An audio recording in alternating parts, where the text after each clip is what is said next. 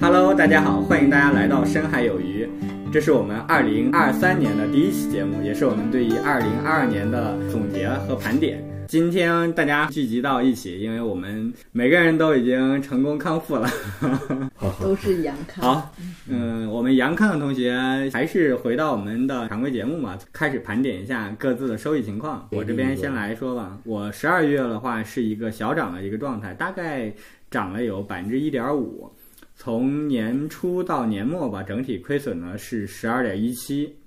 资产中收益为正的，我看不多，只有一个三月份买入的恒生科技的一个指数基金，然后其他的我看我所有资产都是基本上是为负的了哈。然后在十月份的资产见底之后，所幸最近的中概股和港股医药股的回血还是比较多的。看来你现在是中概股和港股占比比较多了，竟然能在上个月收益为正。对啊，如果听我们节目的话，应该知道我现在的中仓情况。很好，多亏哔哩哔哩还有港股那边的医药股，然后振兴是唯一十二月为正收益的人，厉害。这就是我们二零二二年的冠军，中仓啊，中概股和港股啊。负十二点一七啊，很不错的成绩。嗯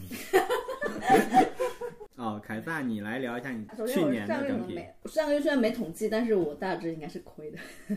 嗯因为我的仓位主要在美股上面，上个月美股应该是回撤了一些。嗯，然后去年整体的话，按照因为我中间资金算是挪了一半走，所以按照年初的金额我是亏了百分之十六左右，然后按照年末的话，其实就翻倍，虽然亏百分之三十，三十二跟这个大盘整体的下跌幅度也是蛮一致的。嗯，嗯，这里面的亏损里面，呃，A 股的上证五零指数期货，也就是 IH，贡献了我亏损的三分之二。主要是那个 IH 亏了，对，其实相当于我把去年在 IC 上面赚的钱全部亏回去，同时又额外再亏回去一点。这几月份亏的呀？这应该是在首先一月份亏了大部分，对一月还是二月？是一月份你就跑了，我记得，还对是二对月份对，你亏完我就跑了。后来中间又有一次进去想要做空，但是没熬没熬到它下跌就亏了，就出场了。你这是不是也是逃顶了？按照整年的维度来看是这样，但是如果加上今年的话，不一定了。 我们现在看一下上证指数那个走势图，也能看出来一月份是最高点。 如果凯撒一月份就跑了，确实是一个相当好的逃顶了。然后其他的亏损主要就是中概和港股亏的，然后 A 股也亏了一些。呃，比较值得一提的是，我持有美股居然拿到了一些分红，虽然也不算特别多，但是也有将近两百刀，我比比我预期的要多啊。分红两百刀，嗯，那挺不错的了。然后其实发的最多是淡水河谷，这个蛮惊讶。它中间有一次发了一个大额的分红，我觉得不愧是不愧是搞矿，嗯，嗯，所以在美股下跌的时候，淡水河谷是正的吗？淡水河谷没有啊，跟着一起跌啊。也在跌啊。但是它最近呃反涨了很多，但是我已经卖了，那另说。但是中、但是算上我这个分红的话，我是赚的。所以凯撒在去年的时候整体亏损是百分之十六左右哈。乐观点看是这样的。嗯，乐观 点看，嗯，还是需要乐观一点。那老干部呢？嗯，我十二月亏百分之一点五左右，二零二二年全年亏百分之二十二点五左右。然后去年十二月它涨的主要是权重股和港股，但我的那个外币爆仓爆的差不多了，所以没有参与港股，这个大家也知道。然后 A 股这边我的中证一千，也就是中小盘比较多，然后跌了不少。而且呢，公募基金平均来看，那个月也是亏的，所以我十二月亏钱就顺理成章，顺其自然，自然而然了。接龙了，我咋觉得老干部这次虽然是亏，但是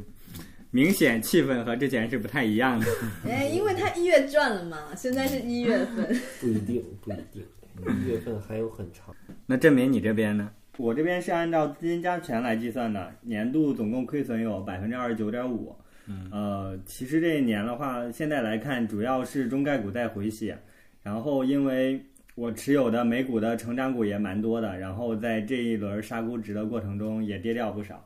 呃，现在其实全靠港股和中概股那边在硬撑。嗯，这充分说明了分散还是非常有必要的。这充分说明了不能买美股，行要买 行港股你们都好黑啊呀、因为按照自己的 需要去说、去解 读。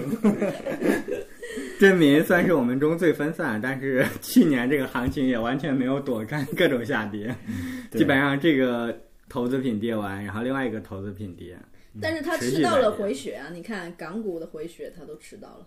嗯，聊胜于 无吧。吃到回血之后排名收益倒数第二。嗯 哎，最后最后还是欢迎我们的重仓选手， 来，哎翔哥翔，哥， 十二月份我亏了百分之三左右，然后二零二二年全年亏损百分之三十一，主要是 A 股贡献了大部分亏损，这个也没什么好说的，来年争取挽回吧。为什么只是挽回呢？应该要先挽回再大赚。因为因为炒股就是为了回本嘛。二零二二年终于过去了吧？今年算是参加工作和我投资以来最为起伏和丰富的一年了。相信这一年有很多时刻，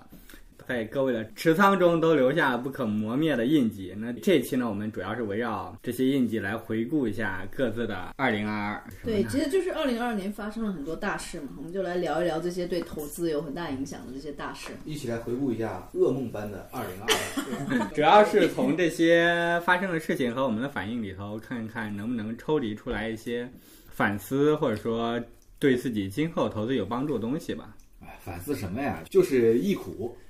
发泄一下情绪。直接从一月开始聊吧。行啊、一月份其实已经跌了很多了，我说几个比较具有代表性的指数：上证五零跌了百分之六点七三，沪深三百跌了百分之七点六二，中证五百跌了百分之十点五八，对，大概就是这个样子。然后凯撒同学是应应该是一月份就把去年赚的钱都亏掉了，是吧？把前年的在 IC 上面赚的钱亏掉了百分之七八十吧，但还剩下一点点。我当时感觉就，嗯，慌了不不对，有点慌，我赶紧就退出来了。之前其实是跟翔哥一起嘛，然后我其实也不怎么去关注，没有自己去交易，然后，然后其实我的钱要交易 IC 这种就是一手，嗯，市值更大的还是有点、有点不太够，嗯，所以我就选择了 IH 这种，面值比较低的。相对低一点， 相对低一点，但是我觉得这个波动也确实是超出了我能 hold 住的范围。我其实一开始前两天还做了一些什么，还做了一些 T，而且还、嗯呃一些额外的收益，当时感觉就很自信，有一些赚钱好容易，对要像脱口秀大会那个， 对啊，证监会调查了嘛。然后后面发现太难了，我就觉得还是算了。一方面我对 A 股也没有特别坚定的信仰，第二方面是美联储要退出货币宽松政策，这个其实都是名牌，大家都知道，所以这个东西不可能对 A 股没有影响的，所以我一开始就有这个预期了。嗯然后说起一月份这个暴跌的原因，嗯，翔哥认为是一个正常的调整，对吧？嗯当时因为当时是大盘是在三千七百点了，然后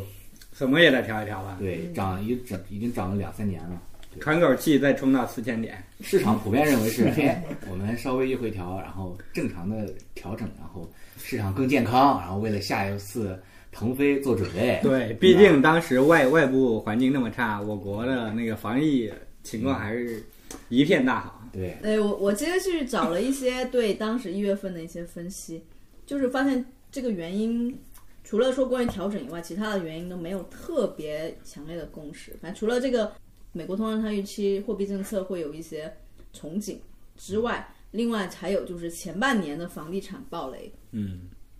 我觉得主要影响一方面是房地产，另外一方面是失业率吧。当时其实已经有很多青年失业率很高的新闻了，嗯，然后包括各大那个头部的公司在裁人之类，这些消息其实对于整个的那个基本面影响应该还都挺大的。是的，而且当时国内其实才刚刚开始降息，而且降的幅度很很低的，就大概什么十五个 BP 啦这样子的一个很小的幅度。嗯，然后我也看了一下，当时也有一些经济学家一直在呼吁，就是宽松应该更大力度，但是并没有。而且当时一月份的社融数据，很多人都是天量社融，但是股市还跌了。嗯，其实就因为大部分资金它是流向国企还有政府部门，并没有真正的流入民企，也就是说民企的这个资金成本还是很高的。很高，嗯，融融不到资，然后关键时候特别缺钱。就是一月的大跌虽然是可以预期的，但是后来这一整年的大跌真的是始料未及，对哎，这也是一个魔幻的开始吧。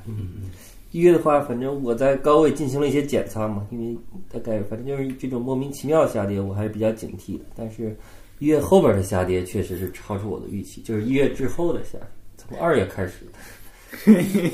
二月的最深刻的应该是俄乌战争了吧？我爆发当天 A 股跌多少呀、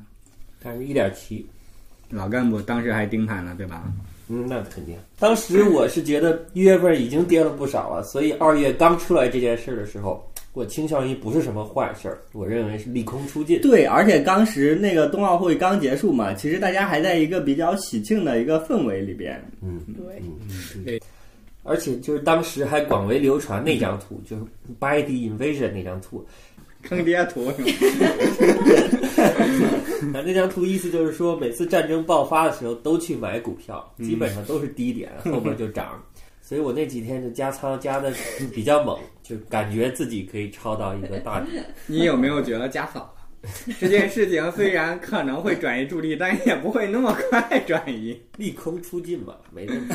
好像立坑出尽是你的口头禅。啊我所有的坏事出来都可以利空出尽。我昨天看到一个数据，还讲了美国过去一百年的那个股票增长，基本上以百分之六的速度在向前增差不长，多。 你说年化是吧？年化差不多对。所以这个战争对于他们来说，确实只是其中的一一点小小的一个波动和挫折，嗯但是对于我们当下的这几个月来说，应该是影响会比较大的。有可能过十年你来回顾这个身份，哎，确实也也没 错。嗯对，就是利空出尽。主要是能不能把钱拿到十年后。 然后后来呢，又过了几天，我就觉得不对劲儿了。首先是俄罗斯的进展似乎不顺利，就显然时间拖得越久，对俄罗斯越不利嘛。因为前两天欧洲主要是精神上的一些援助，嗯但是时间后来拖得比较久，那北约的支援就陆续过来了。然后呢，居然这件事情还造成了外资撤离我国，让港股崩 了。最后，最简后直是躺枪中的躺枪。最后我还发现 By the Invasion 那张图讲的是买美股，而不是买 A 股毕竟哎 A 股市场 成立以来，中国还没对外发生过战争。嗯，倒不是说美股天生比 A 股好，而是呢，之前的一部分战争是美国主动发起的，而且美国显然是肯定赢的，能获得一些好处。那所以当然战争爆发的时候买美股就是对的，所以呢，我觉得这个是有前提的，我不能乱用。我觉得这个是这个结论有问题，对 大家不要太 相信。只只作为个人主观判断。对，作为个人的一些对事后的一些回顾吧。对，我觉得像这种历史的图片呀、或者怎么样，它都是抽集其中一部分的那个总结。就盲人摸象中的盲人摸象。对，就是因为就是那个是影响的变量太多了，它只是就我觉得是其实做这个东西的人某，个他历史数更据想做的是流量，并对不是对对真的做一个是用流量嗯这个传东西播来指导决策还是有问题的。总之这波判断错误，亏了不少。然后三月初有一点割肉，但是剩下的仓位也挺疼的，就在这里简单的呃分享一下吧。嗯，其实我觉得可能是极端情况发生了，但是偶然有一个很乐观的嗯、呃东西支撑了，就是老干部比较乐观的那个想法，所以老干部就把它作为一个可以支撑自己做决策一个东西了。其实大家如果做数据，数据也是这么用的嘛，嗯就是你只要纬度稍微有些不同，然后它就能够起到不同的效果。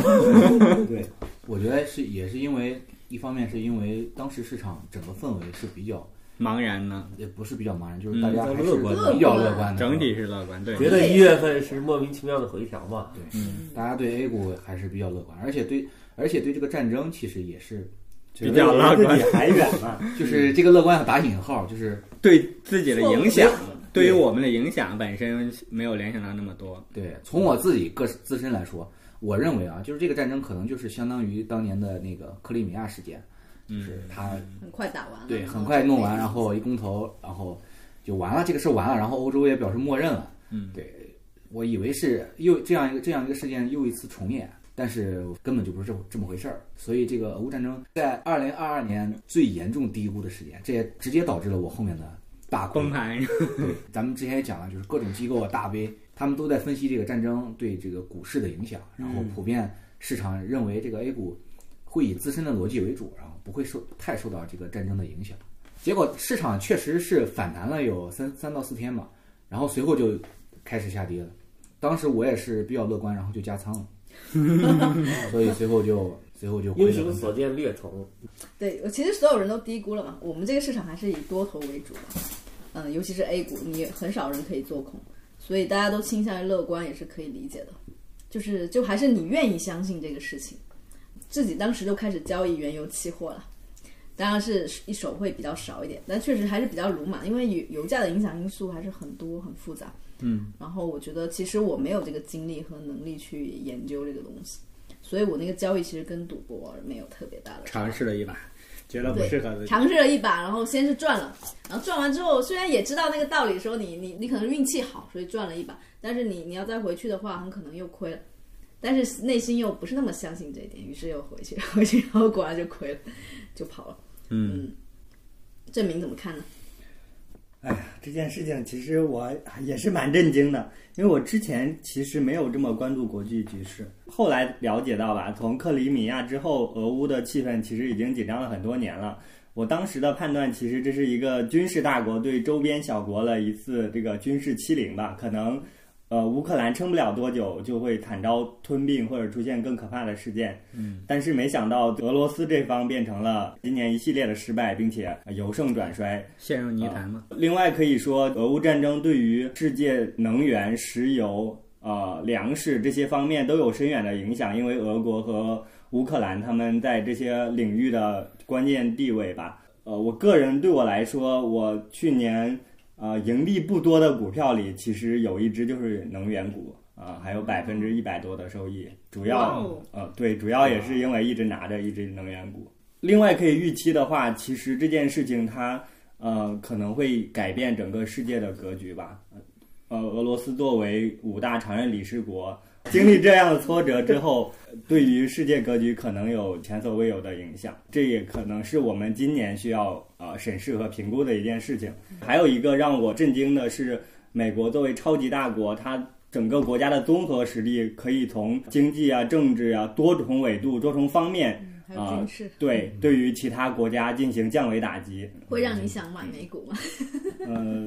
我一直持有美股，嗯你 加它是上我仓位分散的一部分。当然，放到当时那个节点，我其实对于股市会有什么样的影响，也基本上没有太多的联想嘛，也想不到那么多，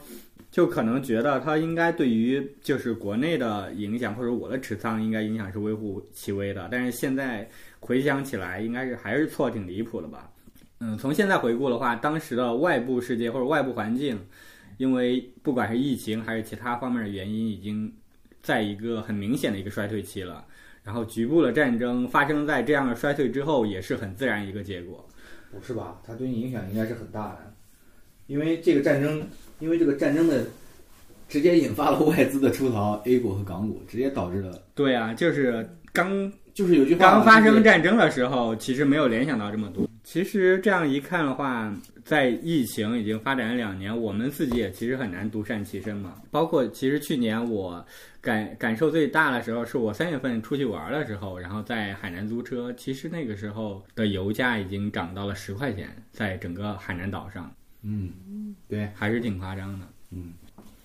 当然，它进一步的促进了新能源车的一个发展嘛。在之后，我在北京做那个打滴滴啊什么之类的，很多司机都转到新能源车上，主要是因为这个油价和电价的差距已经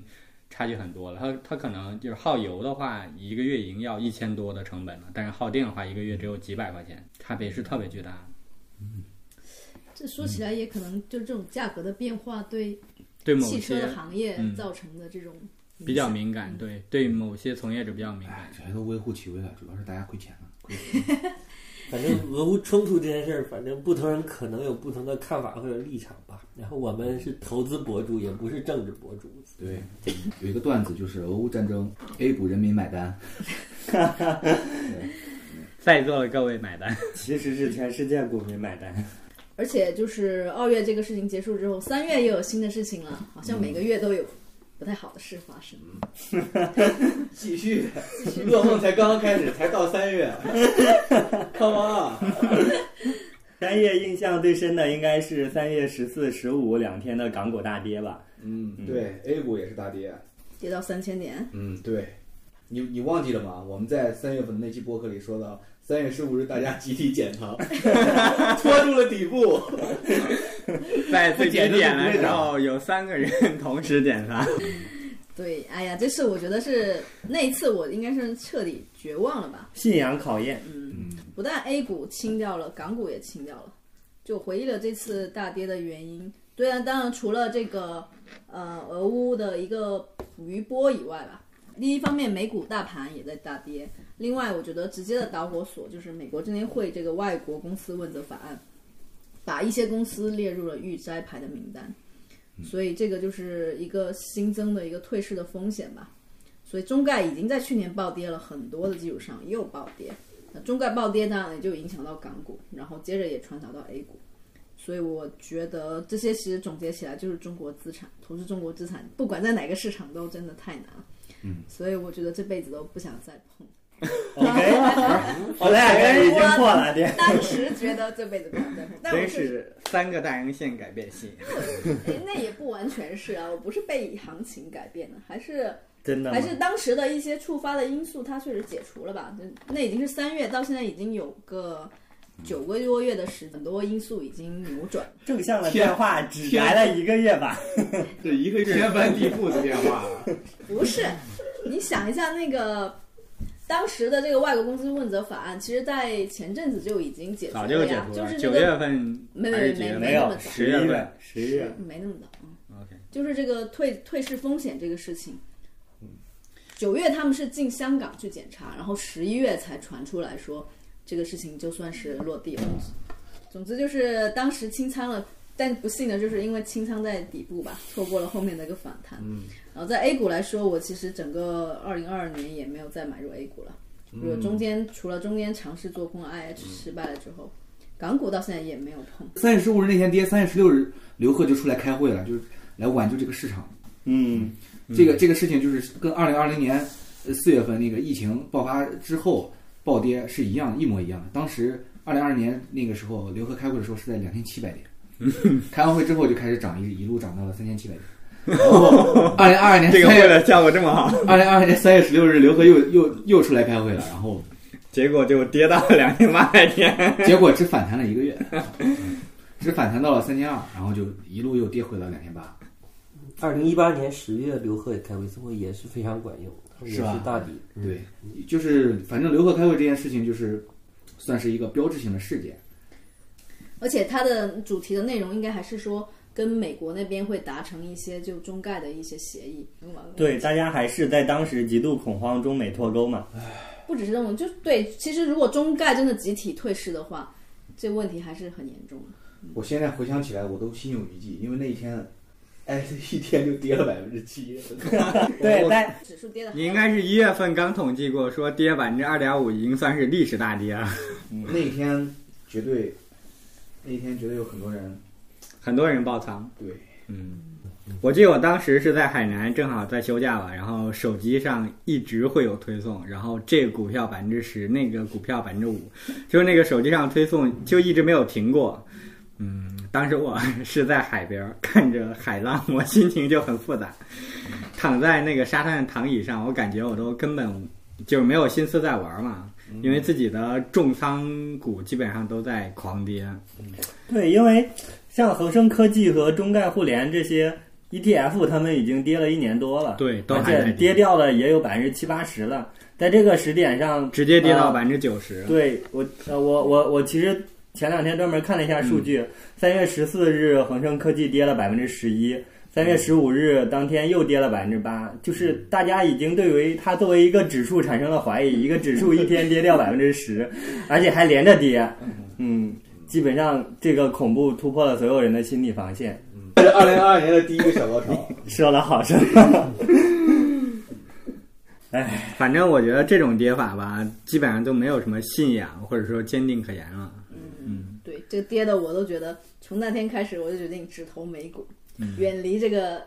嗯，泥潭对，但是我我其实还是比较赌气的，我觉得还可以再等等看，所以我当时还是加上了一些恒生科技勇，气可你对是这价值投资者，当然了，抄底然后买了买了一些之后，就我就放下手机，这几天就再也没看过手机对，了，为你全年收益领跑全场奠定了坚实的基础。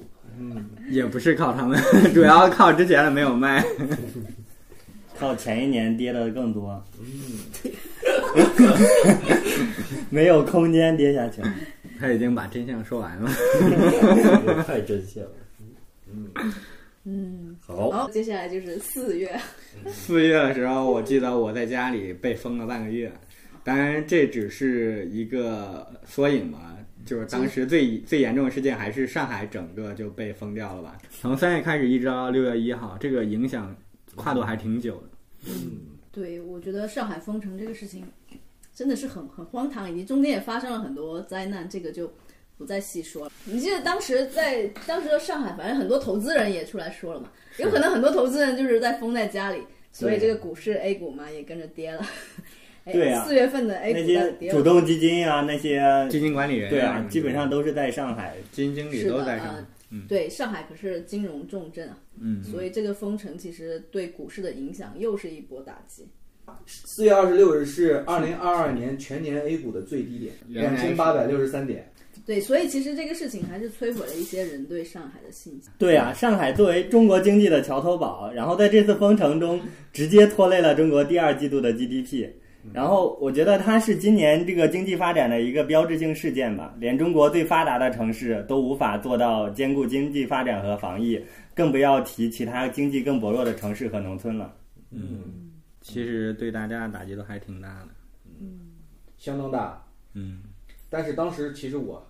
还算比较乐观，因为我 因为股市在跌到四在四月二十八日跌到两千八百六十三点之后，兴奋了，对，我就觉得可能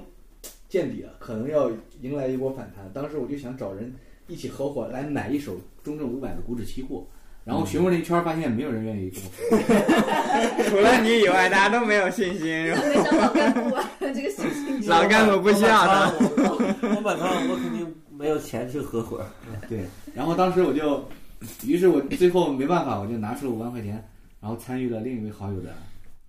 合买计划，它的风险更低，大家凑一堆人五万是吧？ 他是找了很多人，然后凑凑这个数，最后你们赚钱了吗？赚钱了，赚当然赚钱了，当那然是最低赚点钱。最低二点十多，二十多一点，但这个也没人你们在十月份之前清了吗？没有吧？现在现在还。拿着呢。长期持有啊，对我们这个就是吃贴水计划嘛，哦，挺好的。可以干，可是都已经没什么贴所水以了呀，我已经建议你们换成 2M 了，他们不听，那就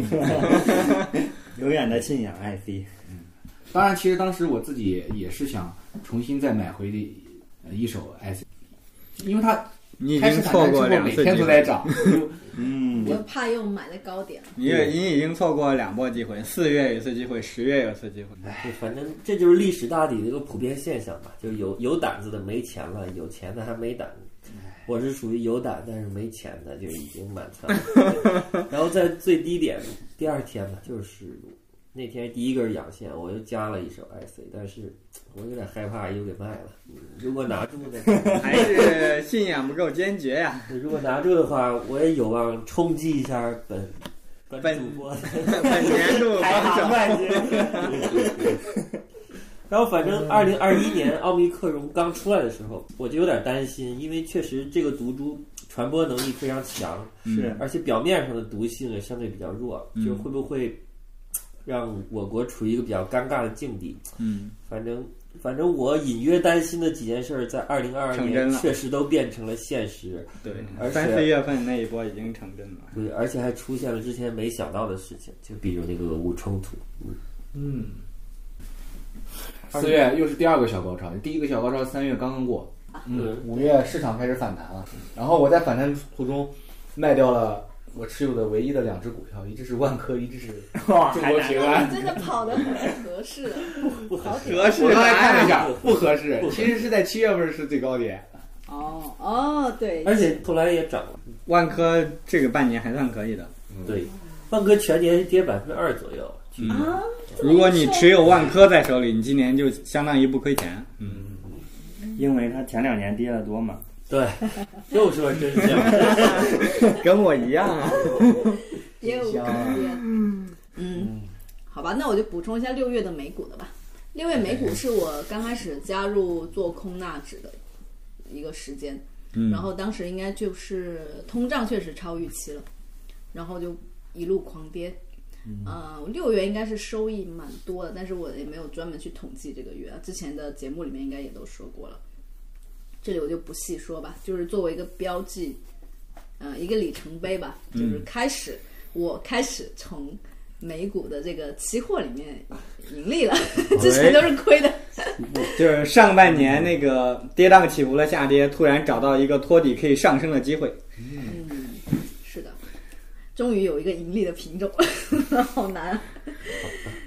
呃，A 股在七月份是上涨到头了，是吗？对五月到七月反弹，回回弹了一波，一直到七月吧。所以这波反弹的主要驱动力是什么呢？是复工复产，那个复工复产以及对经济数据很好，就是就是那个上海的事件结束了嘛，然后大家基本上都恢复正常的生活了。对，而且经济数据也很好，社融什么的比较对高。嗯，叠加超跌反弹，对，然后对汽车的刺激政策也比较有力度。对，反正嗯就是大家就预期这件事儿已经过了，就相当于大家觉得这个疫情可能今年就到这样了。对，就是我看到了一个关于基金募集的一个数据，在从二零零一年，就是从二零零一年九月份第一支公募基金成立至今，嗯就是这二十多年公募基金二十多年的历史上，嗯单月主动权益类基金的募集的一个数据，哦，就是排倒倒数数前十。哇塞，今年今年有五月有五个月份儿，哇，拍到倒数是吧？开始从二零二零一年开始，对对哇塞，对，然但后但但今哦然后呃这个有点夸张啊，这就是是二零零一年当时应该募集的很少啊。然后单月募集，我给大家看一下数据，就是排名倒数第一的就是二零二二年的十一月份儿嗯是全月只募集了一点七八亿，哇，这个很夸张啊！排在第二名的是二零二二年的六月份儿，全全月只募集了二点三二亿。哇，大家可以想想，就是有些基金，反正是二月、四月、六月、五月，嗯，从二月到五月就不太好。对，大家可以想一下，就是整个月所有基金加起来募集才募集了一点七八亿。我们在鼎盛时期，某些基金单日一上午就募集百亿，嗯，大概是这样一个差距。好，对未来更有信心 了，因为大多数人是抄不到底的。抄底还得老一干点部一了。点几亿是太夸张了啊对！这这是基金史上销售公司史上单月募集最惨淡的月一份，天的量是，啊，是啊。不知道这些基金公司有没有裁员，都没怎么听到哎。人家那个基金的钱多的花旱不涝完，保收，旱涝保收，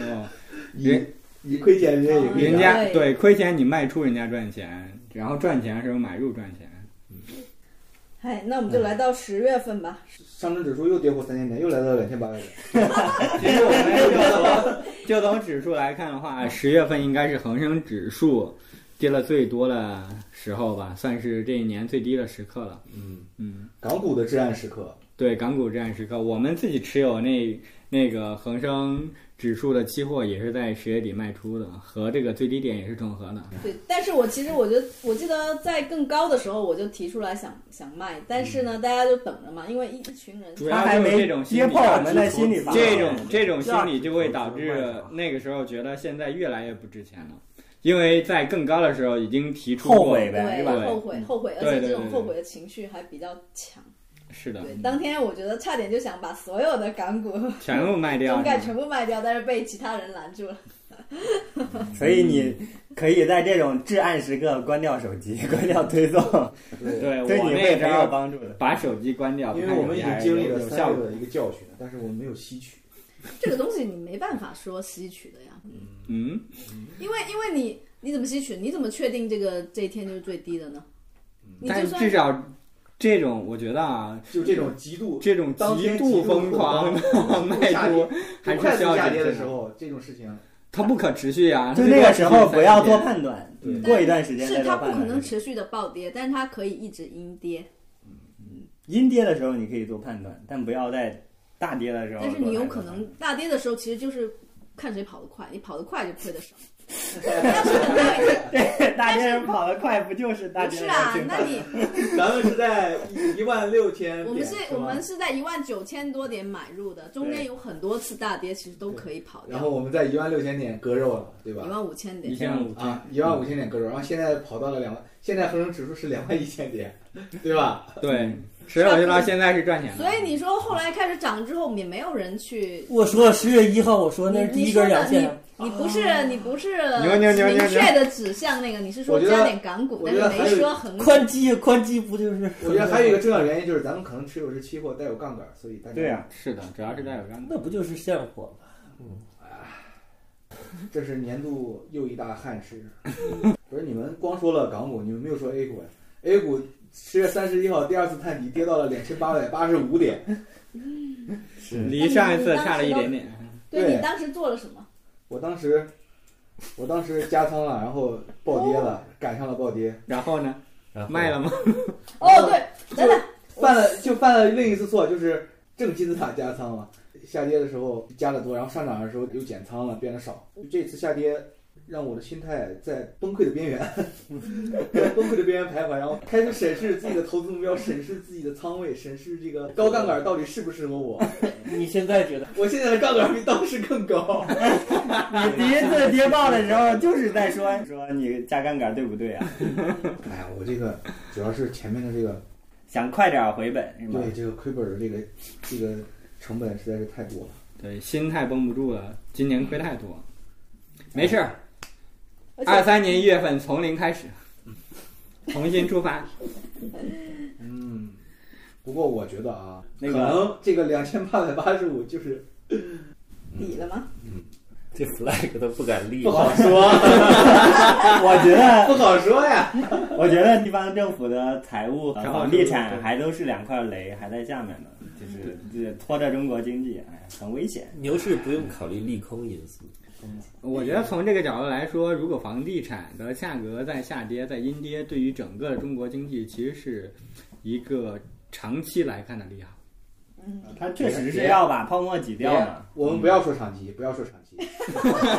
我们就要在短期快速回本，千万不要跟我说什么长期。作为一个三四倍杠杠杆叛的变人，了你的信仰，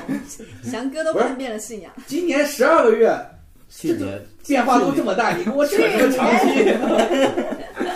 所以你在这十二月里头充分决策，还是能挣到钱的啊。我们现在才回顾到十十月份，这个已经坐了几次过山车了，你跟我讲长期？我我觉得有可能这一年还是让很多人很多架头信仰都嗯嗯崩塌了吧。更崩崩更崩溃的还在后面。十月份债市大跌，我觉得这个政策啊一定会掉头，一定会改变，应该是我全年这么长一段时间，或者这三年最坚定的时候了吧。所以我那个时候静悄悄的把自己手中的那个，呃，疫情受益股，不管是疫苗的呀，还是那个核酸检测都出掉了。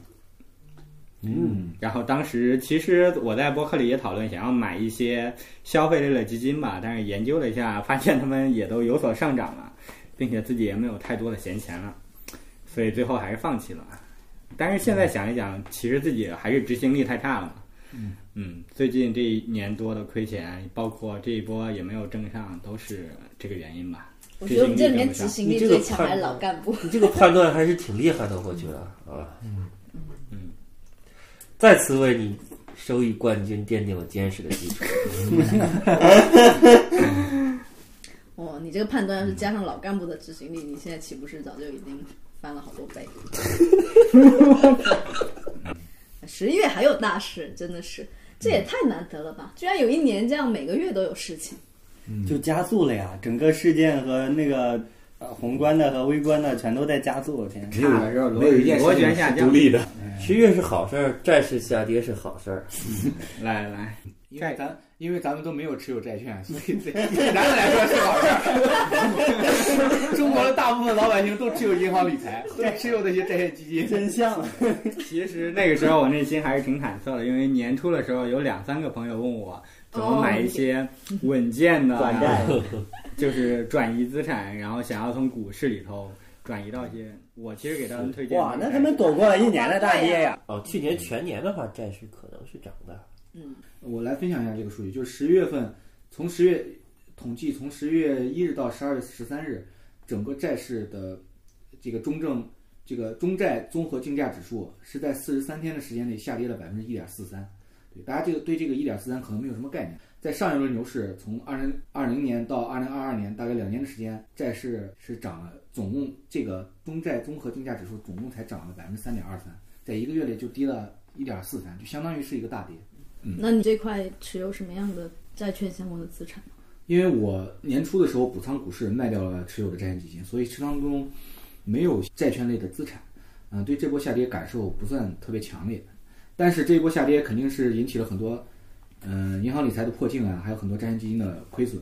所以想必是改变了很多人对于债券基金或者说银行理财这种偏稳健类资产的一些看法。嗯，起码是刷新了一下认知。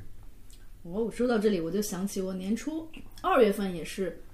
为了买房，然后卖掉了很多这种债券基金，算是躲过一劫。 对这个其实想一下也是逃顶了。对，厉害了！凯撒经常因为各种原因逃顶。但是还是亏了很多呀。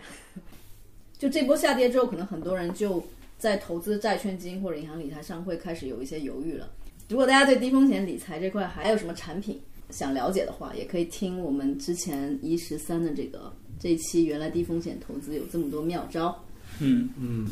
这期好像也是我们收藏量最高的一期，是不是对嗯对比较干货吧，不像我们这一期纯情绪啊哈。就是把恐慌情绪又回顾一遍。对，我们要发泄。 亏这么多钱还不让讲两句，啊真是。那接着就接着，我觉得十二月就算是一种情绪的宣泄了吧。释放了吧。十二月其实大家都阳了啊，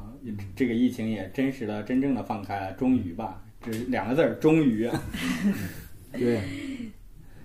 我这一年的剧本好像刚好就在十二月有了一个收很尾大的转折，峰回路转，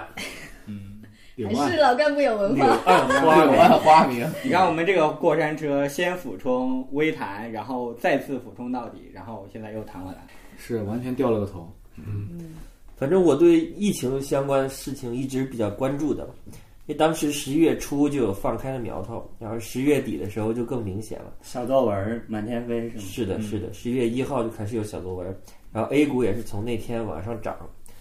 然后呢是十二月七号发布了新十条，那个就约等于实质性的放开了。嗯，因为我当时是非常悲观的，然后后来我在十二月十六日感染了，然后十八日是哮喘加重，就感觉自己就像个残疾人一样，所以我当时就下载了好几个 A P P 来在线问诊，然后医生都说得去医院，所以我就戴着口罩、戴着护目镜、戴着手套，硬着头皮去医院了。啊，还做好了一时半会儿回不来的心理准备。然后到了医院之后，我发现秩序非常井然，就病人们都在有序的挂号排队看病，也没有人抢药，没有人下跪哭着求医生救他或者救他的亲属。然后我去的是一个普通的急诊，哎，所以其实从这个还是可以看到危重比例吧。你排队还在正常排队，说明危就是即使已经有症状了，但是危重比例可能还是相对来对说可偏能低我的去的医院不是那种特别高大的医院高大的医院，我记得两周前翔哥也去过医院，当时是什么场景？当时是先开始去第一家医院，然后第一家医院排的人特别多，然后就换到了第二家医院。第二家医院由于他只接触阳性病人，然后而且他他明会明确告诉你，我们这里都是阳性，你如果不怕感染了你就进去，自己负责啊是吧？对自己对自己负责。反正我们测的抗原就是阳性，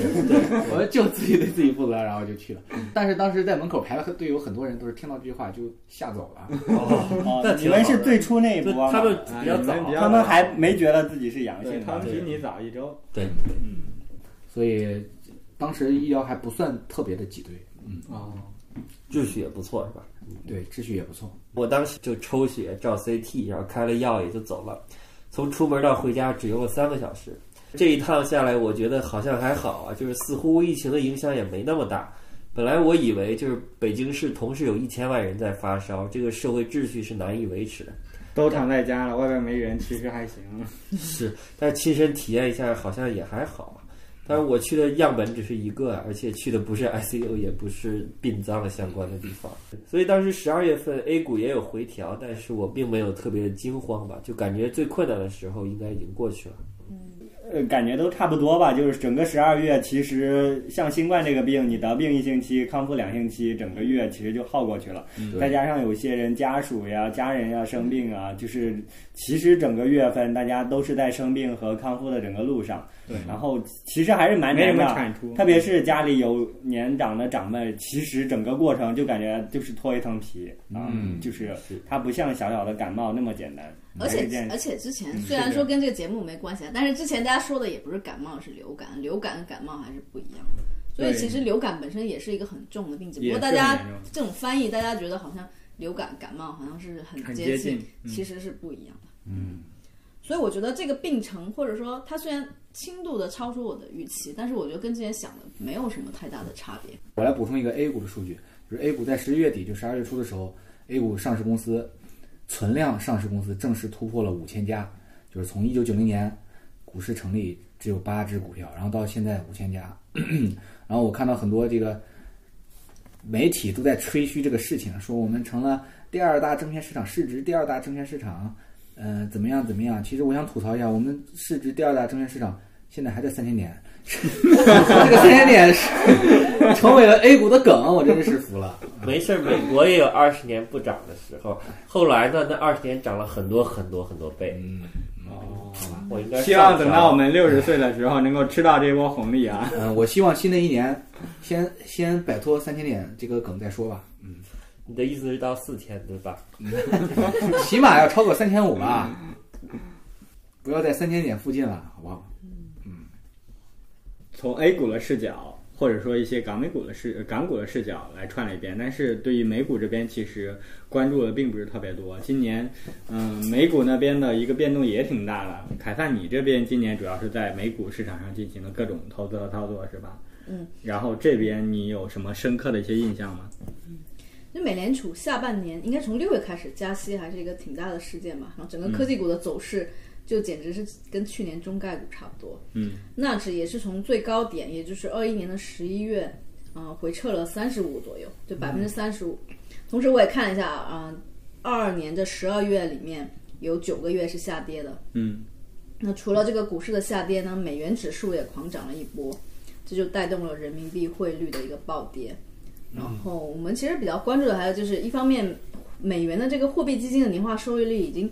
超过了百分之三了，这很可怕，这很可怕，因为国内人民币也就是一点几的样子吧。然后美债收益率也到了百分之五，所以这样一个无风险的收益率的话，就让股票的这个投资性价比也变低了。上半年美联储还没有开始加息，还只是在缩减购债。而大家也知道，它缩减之后，慢慢一定会开始加息，然后呃，至少要卖出这个债吧。但是呃，美美股又可以做空，为什么很多人还是没有去做？我觉得就是有一种盲目乐观在里面吧。股嗯市长期向上这个观点实在是太深入人心了，只不过这个长期其实可能在实际过程中是一个特长到已经超出了我们五六年的内时容间，对，所以我们都知道这个悲观者正确，乐观者赚钱，但在实际操作中其实挺难的。我比较庆幸就是六月开始做空这个纳指，也贡献了这一年为数不多的正收益的资产。嗯，然后在这个过程中，我也感觉到了相对不是说很很那个什么，但是只能说相对 easy 的一个投资投资模式，就是你可以从经济数据里面去判断这个加息预期，而这个加息的预期会影响到流动性，从而又影响到股价。就这是一个相对比较清晰的一个传导机制。嗯，然后不过要反思的就是我这个我的交易有点过于频繁，因为呃，期货相对于它整个的市值来说，它的交易费用是非常低的，嗯，然后它流动性也非常好，嗯，所以交易起来就感觉没有什么障碍，就很很容易就过度交易了。然后我觉得回头去看的话，这些频繁交易里面其实并没有贡献的收益，反而有可能是拉低了的。哦，少交易一些，反正可能会更好。那是不是因为做空这件事情，你本身或者说本质上对它的信心没有那么充足，所以导致你的交易会那么频繁呢？还是一些其他的因素影响？呃嗯我觉得还是试图吃到所有的收益，哦对回撤的忍受能力不是特别高吧。嗯就是嗯我我希望就是每一波都能抓到，然后试图在里面去搜寻一些信号，然后根据这些信号来操作。然后其实你做错了的话就，就感觉不太愿意去忍受这个错误，不想。因为期货它毕竟不像是股票嘛，股票的话你你感觉上心理感受上是你你拿着就行，如果实在是亏了你就装死。嗯。但是你当你拿着期货的时候，这大概是个几倍的杠杆的时候，你其实很难说去装死的。嗯，美股我就总结总结到这里吧。其实今年以来也不是一个特别理想的状况。那其实不管是美股吧、港股呀，尤其是 A 股呀，其实这一年都是一个跌宕起伏的状态。各位在过去这一年的过程中，有在投资理念上发生什么变化吗？老干部有吗？嗯，没有什么理念上应该没什么变化，但是心态上感觉又成熟了。对更成熟，对亏损的忍耐能力变高了。这应该是所有人质的一个提升，是吗？ 也不是，翔哥呢？那是因为你已经亏了这么多了，所以你对这个亏损的容忍度不是被迫的提升了。所有的痛苦都是被迫的呀，但是并不妨碍你，确实是你这个阈值，因为它变发生改变变，得更高了。对，下次你可能那个资产更多，亏个百分之五十六十，嗯，也面不改色，也是有可能的。 好惨，全年为数不多的收获，这是全世界散户的一个通性，嗯去亏年嗯钱了就是感觉啊交了学费，这是去一个年特别还好的自我对啊安慰的。赚到了经验。是去吧年路不是说那个成熟的投资者要经历一轮牛熊嘛？嗯， 好几轮牛。熊，我们就好几轮熊吧， 还没有怎么牛。确实，如果前两年算牛的话，去年 就算熊市，这样一来个了完整的周期。嗯，我自己觉得我的啊也不能算是什么特别大的变化，但我觉得我要警惕自己信心的来源吧。就像大家都有对某些理念或者某些标的都产生了一些信心，但是它的根基可能不是牢靠的，所以这种盲目的信心会导致很严重的后果。嗯啊，这个东西我也没有办法给到一个特别细的一个例子。嗯，就别人告诉你要相信什么的时候，然后你慢慢也相信的时候，你可能就会忘了去审视这个东西，它的根基到底是什么。有可能真的只是因为别人都这么说，然后你就信了。嗯，嗯，还是要充分独立思考吧。包括我今天也看到一个七晚的一个创作者，他说了一句话，对我的触动也挺多的。他说他年轻的时候，他喜欢的东西，大部分都是人云亦云，然后别人觉得很好的一些东西。当他成长到一定的阶段，他才会反思，嗯，自己是不是就是真的喜欢这件事情。在我们投资过程中，可能也是很多情况也是这样吧。当大家都觉得它很好，大家都觉得它可以，然后现在，嗯，所有人都看好的时候，往往确实是一个风险在积累的一个时间阶段嘛，还是需要去做自己的一个判断。对于二零二三年的投资，各位有什么想说的，或者说有一些特别的看法吗？我觉得谨慎乐观吧。嗯，就是现在行情虽然已经有回头了，但是其实基本面也只是在缓慢的好转。嗯，所以嗯，那你觉得就是如果更乐观的话，你会看好美股还是 A 股？反正对我来说啊，除非中国出现战争这样的事情，否则我肯定会有一部分钱在中国的，因为我比较了解这个市场，而且它只有这样我才能够仓位足够分散嘛。嗯嗯，呃，我我如果把中国的钱换到呃越南、越南印度或者印度，对啊，我对他们市场更不了解嘛，这个其实对我来说就赌博的成分更大一点。对，最重要是拿不住。所以你二零二三年的策略是什么？嗯，持有了照旧呗，就是 佛系系投资，生活照旧。有钱了就再加点仓，看看到时候什么什么资产的价格比较合适。嗯，没钱了就照旧。那我就说一下我的吧。嗯我我在我在今年的策略就是长期持有纳指或者标普的期指来代替这个 E ETF。哇塞，但是但是这个时间点上可能需要需要把我长我的长期也不是说我现在买入然后就一不管了，还是要稍微做一点反应，但是要减少这个频率。那嗯嗯那你跟我和哥讲是同一个套路，对，只不过标的不一样嗯市场不一样对对，而且我反思了一下，我觉得我对科技股的这个偏好可能有点太强了，嗯，我可能要从纳指，所以我刚刚说纳指或者标普，其实我是想说我可能会换成标普，所以我过去交交易纳指比较多，但是这个加息的事情吧，既然大家很多时候都还预期它有最后一跌，但是我自己的理解是，它也许会有一跌，但是一定不会是暴跌。所以，但如果真的有暴跌的话，纳指一定是比标普要跌得更狠了。所以我我的我的目标就是不对，我的策略就是换成标普，然后减少交易频次。嗯，作为过来人，我要提醒你，一旦上杠杆就回不去了。是回不去啊，因为期指肯定是有杠杆的呀。那已经上历年杠杆了。但是你会觉得两倍杠杆没意思，换成三倍，三倍也没意思，换成四倍，啊直到正无穷倍。以这个美股大盘的指数来说，我的杠杆大概是三倍左右，哇，两两对两倍到三倍，并不算很多了好。吧，对，然后除了这个大盘以外，我我也会对一些个别看好的个股会逢低买入，因为现在确实是相对比较便宜的阶段，当然不排除后面会更便宜，所以我不会一下子买一堆，嗯就是逢低买入。健康期，嗯，另外就是港股看起来是很香，但是我还是选择不会重仓，因为它它这个位置还是随时有可能又来一个黑天鹅，我觉得港股没有办法让我有这个安全感。嗯，然后因为它还要额外的受一层汇率的影响，我觉得还是挺不确定性挺高的。然后对于 A 股的话，我对 A 股判断就是有短期的基于这种情绪和预期改善的这个机会，所以元旦以来我是买了不少宽基的 E ETF 的。嗯，这个违背了我之前的一个想法啊，但是我想了一下，这种如果短期有比较确定性高的赚钱机会，为什么要错过 呢？嗯，你那得些赚，闲娃坚持并不重要对，你得赚了钱再去支援美股。赚钱才重要。 嗯，嗯，我二三年的话，肯定还会坚持持有现在重仓的医药股和科技股，然后等待一个接近回本回本的机会吧。只为回本吗？不想赚更多。嗯，回某本就些已经某很些不可容易能是接近回本，有些可能会赚到更多。我这一方面还是有一点点信心的。然后另外的话，也会考虑一些美股的机会，但是我觉得我可能会更有耐心一些。一方面是我其实也看到很多美股它最近的，就是基本面的变化吧，很多公司都在裁员嘛，尤其是科技股。这个裁员其实有点像我们在呃二零年去至年今底吧，，嗯，就是这一波其实挺像，而且只是一个开始。嗯，它渐渐会，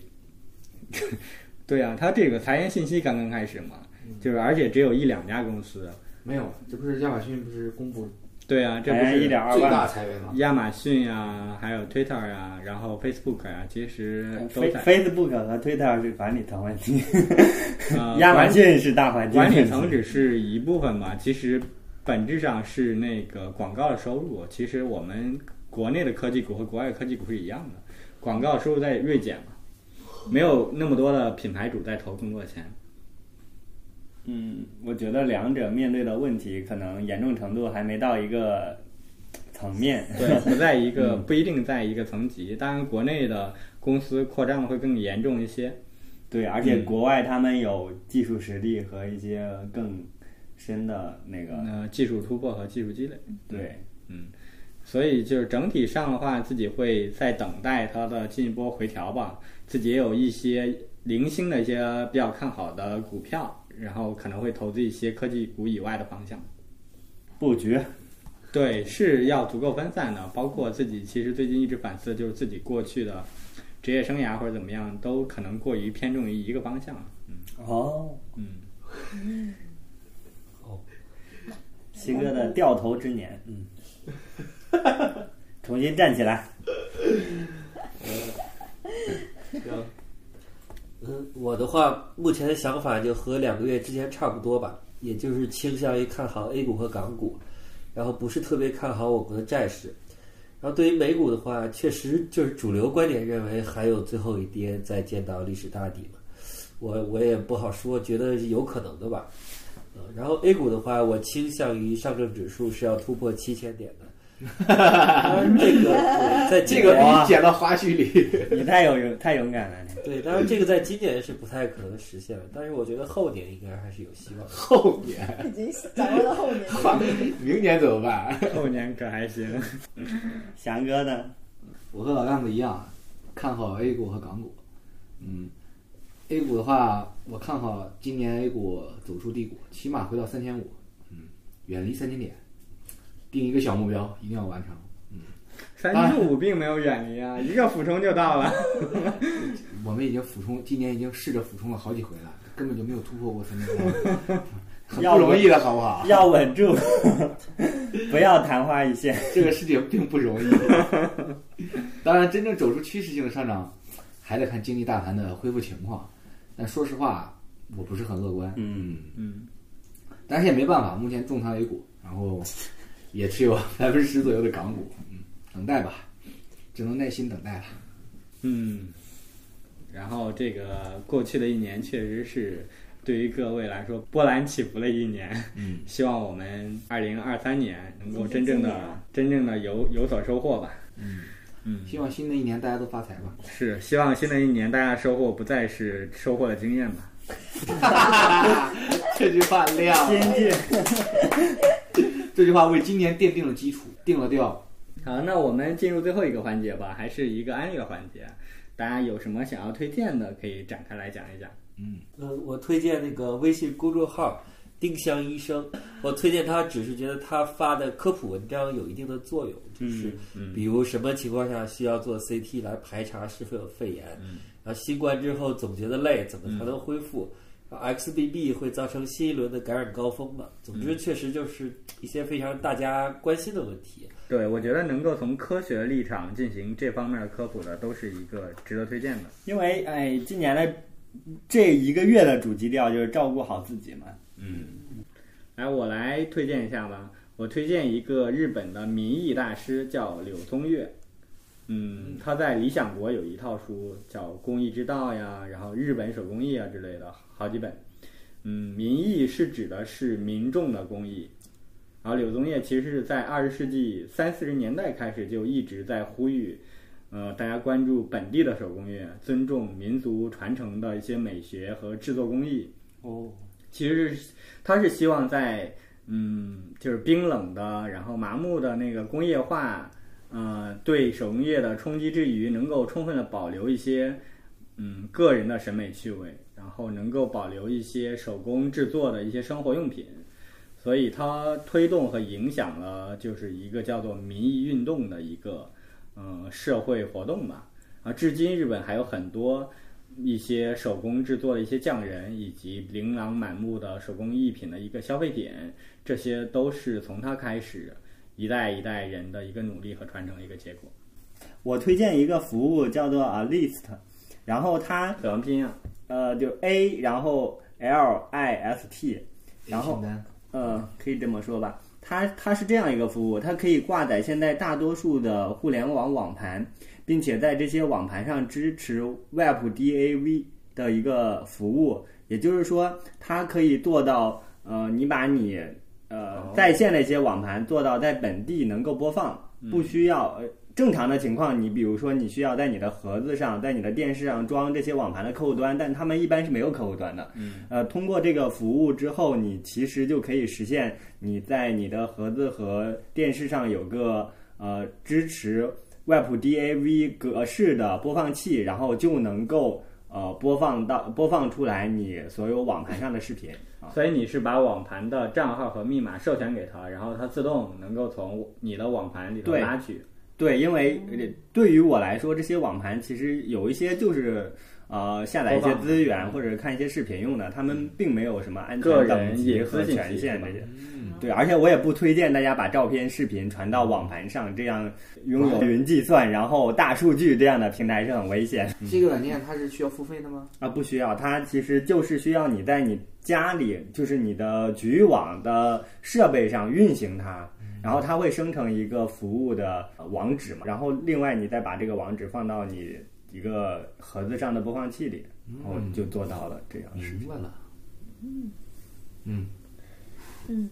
它一定程度上就可以让大部分普通人摆脱 NAS 啊，就是 NAS 它还是一个有维护成本，然后非常贵的一个硬件嘛。那我就来推荐一个记录睡眠的 app 吧，就叫 Auto Sleep。一开始就是看梦妍发了这个截图，然后我就下载了，应该是三十块钱左右吧。 嗯嗯，之后我就发现，哎，好多我认识的那些有品位的朋友也在用，有有品位，就我觉得大他概们，有有下载个三四而且年我了觉吧。得他们的审美还 OK 的人都有在用这个，就很神奇。然后我，而且呃，我之前以为自己每天都能睡八小时，然后用了这个之后，发现原来只睡了六到七个小时，有时候你才天天加班这么晚，睡六我七个小时，而且你 每天晚上睡那么晚，我不觉得你能睡满八个 小时，你睡到八个小时就已经到上班时间。对，除了除了这个记录，但是我一直有一种感觉，是我睡了八个小时，我可能是自自我欺这种骗，嗯错觉， 对，有一种自我欺骗在里面。然后除了它除了记录一些基本时间以外，也可以就是分析你的深度睡眠时间。我如果你的总时间睡嗯不够，但是你深度睡眠睡够，其实也 OK 吧。嗯。哦，对，它除了记录深度睡眠时间，还有心率和以及环境噪音啊之类的，嗯所以我觉得可以用里面提供的就很丰富的一个数据去有针对性的提高睡眠质量，而嗯且它有一个那种校准的功能，就有时候它不一定能够识别到，它识别到你在睡觉，你不一定真的在睡，你可能失眠了，一直躺着。对你可能躺着不动，所以它有一个是校准，能够调整它的一些敏感度，然后多叫几次的话，应该是会越来越准。嗯，它其实就根据你有没有翻动，有没有声响，嗯然后你的手臂那个具体什么样一个情况来监测的，包括你的心率吧。嗯，嗯，好吧？嗯那我最后推荐一个最近看过的一个日本电影，叫《如父如子》，导演是市之愈合，大家应该都知道。嗯、这个电影的故事非常有意思，啊主要讲了两两对儿幸福的日本家庭，然后有一天他们突然通被通知说他们互相在医院报错，然后、但是孩子已他们已经养到了六岁，嗯对，然后就非常纠结要不要换这个孩子呢，然后又舍不得手里的这个孩子，然后又很纠结，是生的孩子重要还是自己养的孩子重要？对，啊血缘然和后养育整个电影都在探讨，就是我，我跟他孩子的六年的感情重要，还是我跟这个孩子的血缘重要，嗯就一直在探讨这个事情，嗯，很有意思。啊无最后呢，共产主义了嘛，社会最后化抚养，最后我就不剧透了，大家自己去看，反正非 常有意思。你的推测差不多吧。 好的，那我们今天的节目就到这里，我是振兴，我说这眠，我是翔哥，我是凯撒，我是老干部，拜拜拜拜拜，发财发财。发财发财，新年新，年发财。新年发财。提前祝大家新年快乐。